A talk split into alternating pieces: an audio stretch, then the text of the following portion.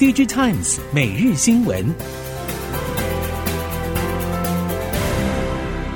听众朋友好，欢迎您收听 DigiTimes 每日新闻，我是谢美芳，带您掌握五月十二号的科技产业重点新闻。首先关心国内 IC 设计龙头联发科公布最新的四月份营收达到五百二十六点二五亿台币，年增率百分之四十三点八九，月减十一点八，季减幅度并不小。外界对此认为，今年四月除了总体经济负面因素，中国的封城政策也同时冲击需求和生产两端表现，对于联发科营收因此带来部分影响。由于之前 Q2 财测仍然认为能保持营收季增表现，因此五六两个月的营收能不能弥补四月下滑，也成为市场观察重点。四月份因为中国封城、物流不顺，导致出货递延，会不会在 Q2 中下旬逐步反应，会是联发科 Q2 营运能否达标的关键之一。尽管消费电子像是 notebook、手机等晶片需求出现了修正的状况，不过各大 IC 通路业者坦言，目前明星商品正是工控和车用晶片，这些大多靠拢 B to B 领域的 IC 仍然是相对吃紧。根据目前通路端业者看法，缺货涨价会是目前的进行式，甚至后续原厂也不排除进一步在调涨报价的情况发生。其中，除了大连大控股、至上、义登等主要 IC 通路商之外，握有利基型产品线的安驰、威健、弘毅等业绩表现也持续热络。其中，由于美系 CPU、GPU 大厂超微持续吸手台积、日月光等台系半导体龙头和英特尔等分庭抗礼。超微整合 FPGA 晶片龙头赛灵思之后，工控晶片战力大增，这些都会是推动立即型 IC 通路营运亮眼的主因之一。美国电动车市场快速成长，也吸引南韩电池业积极布局。最近，南韩三大电池业者乐金能源解决方案 （LGES）、SKR、三星 SDI 经营者也陆续传出要出访美国的计划，可以看出对于美国市场的重视。韩国媒体首尔经济引述业界消息表示，LGES 执行长预计在今年五月出访美国。业界预期他将直接视察和美国通用的合资厂，以及即将扩建的密西根州独资厂，也和相关客户进行会晤。俄罗斯侵略乌克兰，造成严重的伤亡和建物毁损。不过，乌克兰在反击时运用土耳其制的 TB2 无人机击沉俄军登陆艇，也摧毁俄罗斯的 Mi-8 直升机。美国则是决定军援弹簧刀和凤凰魂无人机给乌克兰。其中值得注意的是，乌克兰运用中国的大疆无人机却频频发生故障，也让人警觉自主发展无人机技术的重要性。根据科技部的国防科技探索专案计划内容显示，无人机研发会是其中一项重点项目。乌克兰所使用的 TB2 无人机成功击毁俄罗斯的 Mi-8 有人机，新闻也凸显现代战争当中运用 AI 技术确实可以小兵立大功。而全球市占率约达七成左右的大疆无人机，主要是商业和业余用途，在战场上的可靠度相对并不高。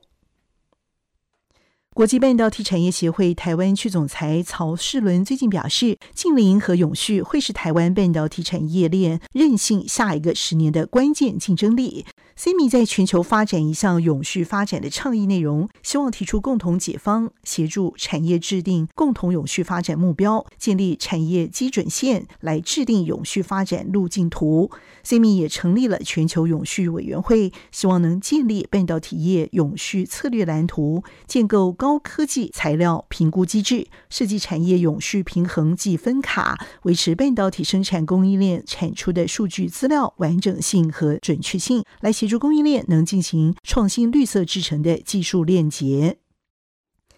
三星电子装置体验部门传出日前成立新事业诟病专责的机构。在此同时，半导体事业界装置解决方案部门也开始强化相关诟病组织和人力配置。三星两大部门似乎有意要加速重大诟病之前的准备动作。而根据业者的了解，目前新事业工作小组由十几名主管和员工组成，分别来自企划、战略等领域。未来新事业工作小组规模势必会逐步扩大。相关人士也表示，韩宗熙担任副会长，直接领导这个工作小组，也意味着这个小组的成立，正打算透过发掘 AI、5G 和元宇宙等新事业，来确保未来的成长动能。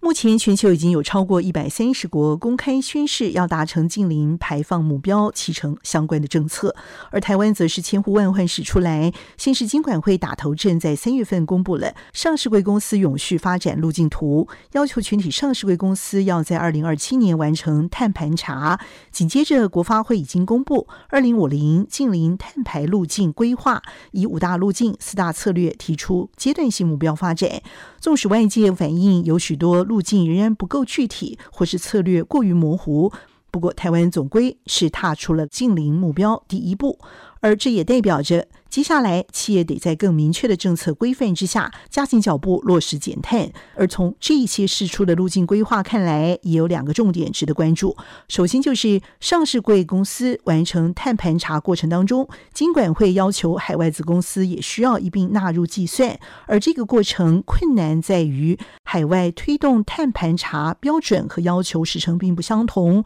如何克服需要花更多心力来应付。其次是二零五零净零路径出炉，企业如何具体在产业转型过程中，制造部门提出的净零规划是否能跟上政府规划蓝图的脚步，也格外受到瞩目。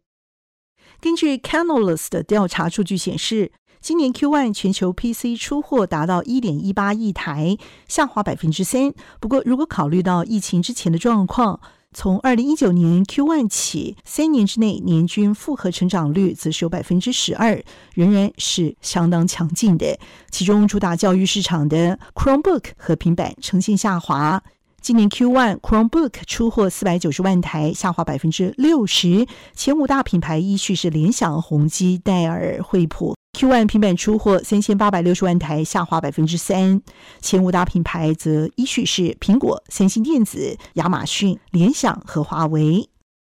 最近，国内 IC 设计业者陆续公布 Q1 完整的财报，普遍呈现库存向上提升的现象。虽然业者普遍对这个状况保持相对正向态度，表示库存水位还算是健康，但也坦言目前面临越来越多负面的因素，需求端有通膨、俄乌战争、联准会缩表等冲击。生产端又有中国疫情封城不确定因素所影响，库存策略越来越难制定。究竟是要为因应需求转坏而开始调降库存水位，还是要为了生存端未来可能各种断链风险而进一步提高库存？相关讨论在各家业者内部也正持续进行中。